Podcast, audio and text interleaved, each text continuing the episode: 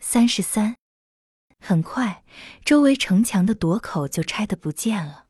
子午镇民工队并起大沙高，斜倚在城墙外面。妇女们把送过来的砖一个连一个划到护城河外面的平地上去。那里的老年人们垒了起来，叫大车拉走。城墙上有一层厚厚的石灰皮，很不容易掀起。大镐落在上面，蹦起火星来，震得小伙子们的虎口痛。后来想法凿成小方块，才一块一块起下来。李佩中也挽起袖子，帮助人们搬运那些灰块，来回两趟，他就气喘起来，脸也红了，手也碰破了。县长歇息歇息吧。挑着大筐砖头的民工们在他身边走过去说：“你什么时候干过这个了？”我来锻炼一下。李佩忠笑着说。用一块白手绢把手包了起来，继续的搬运。看见春儿也挑着一副筐头，他说：“春儿，给我找副筐头，我们两个比赛吧。”好呀，春儿笑着说：“识文断字，解决问题儿，我不敢和你比。要说是单单挑挑，干出力气的活儿，我可不让你。”他们说笑着，奔跑着，比赛着。男人们望着他们笑，队长老常督促说：“别光顾着看了，快响应县长的号召，加油吧！只要有女人在队伍里严肃的工作，这就是一种强有力的动员。男人们镐举得更高，铁铲下去的更有力量，来回的脚步更迅速了。春儿年轻又有点调皮，他只顾争胜，忘记了迁就别人。”他拉扯着李佩中，来回像飞的一样，任凭汗水把棉袄湿透。他不住地叫着刺激性的口号：“县长，看谁坐飞机，你不要当乌龟啊！”李佩中的头发乱了，嘴唇有点发白，头重眼黑，脊梁上的汗珠发凉，两条腿不听使唤，摇摆的像拌豆腐的筷子。春儿，老常劝告说。叫县长休息休息，他不像我们，就这么一股秃一块的活儿，有多少公事等着他办理啊？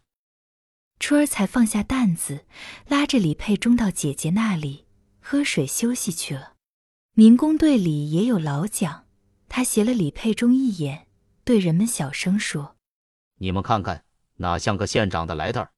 拿着一个大学毕业的学生，城里李家的闺女，子午镇田家的儿妇。”一点儿沉稳劲也没有，整天和那拾柴挑菜的毛丫头在一块瞎掺和，这样的县长还不好。和他一块搬砖的民工说：“非得把板子敲着你的屁股，你才磕头叫大老爷。干什么就得有个干什么的派头。”老蒋说：“这么没大没小的，谁还尊敬，谁还惧怕？这不成了混账一起吗？什么叫新社会了？”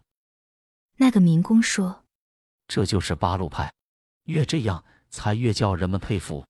过去别说县长、科长肯来到这里和我们一块土里滚、泥里爬吗？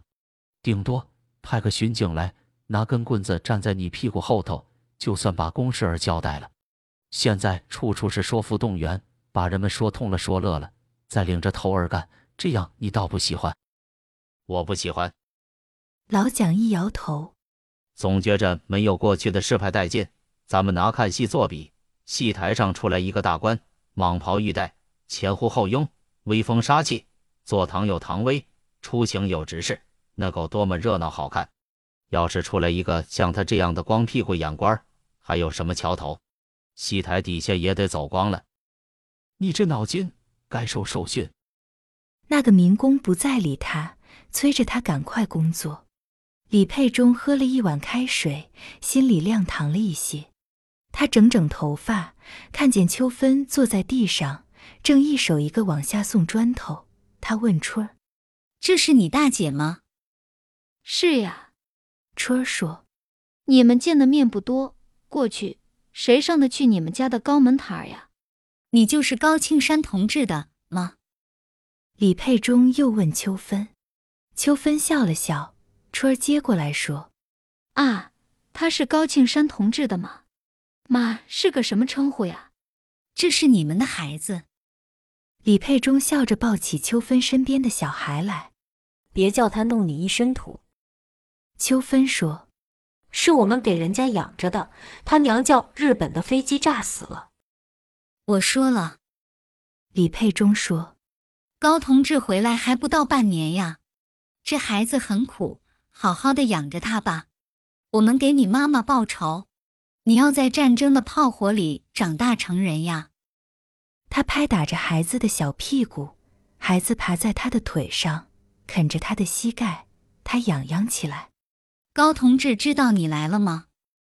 停了一会，李佩忠又问：“还不知道吧？”秋芬说：“我们还没看见他。”李佩忠说：“他正在开会，我回去告诉他，叫他来看你。你们住在哪一家？”住在西城根一家小店里。秋芬说：“回头我给你们找间房子，你和高同志轻易不在一块儿，趁这个机会该团圆团圆了。”秋芬红着脸没有说话。春儿说。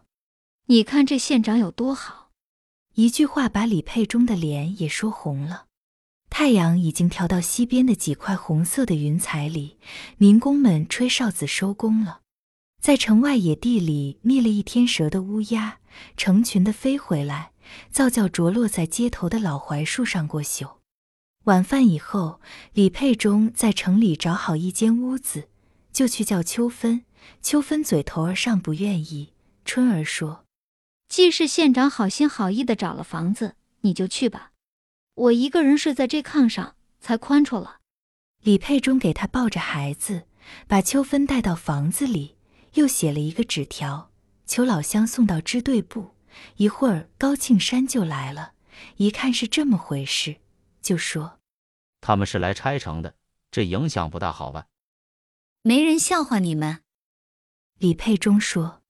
谁不知道你们长久分离，难得相见？要不这样，老百姓才说我们不合人情了。你这县长也太操心了。高庆山笑着说：“算我做了一件民运工作，你们安排着休息吧，我走了。”李佩忠笑着出来，回身给他们关上了房门。路过娘家的大门，李佩忠顺便看了看母亲。家里只有母亲一个人，刚刚点上了灯。母亲见了女儿，高兴的不知道说什么好，先抱怨起来：“你这孩子，早把娘忘到脊梁后头去了吧？你还有家吗？走错了门吧？”没有。李佩忠笑着说：“我爹了。”你爹？他母亲沉吟了一下。无非又和他那些狐朋狗友们出去瞎逛吧，叫人捏好了饺子，他也不加来吃。你来的正好，等我通开火煮熟了，咱娘俩吃。你这是干什么去来呀？看身上那些土，快过来，我给你扫扫。李佩忠背过身去，母亲给他打扫着说：“我说钟儿，你到底还到田家去不去？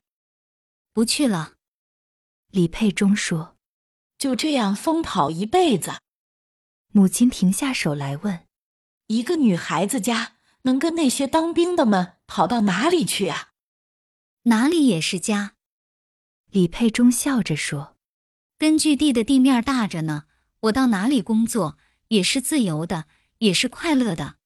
在外面有人照顾我，心疼我，也有人教管我，指引我。”娘不用操心惦记我好了，我管得了你呀。母亲叹了一口气，听，外面有人推门，准是你爹回来了。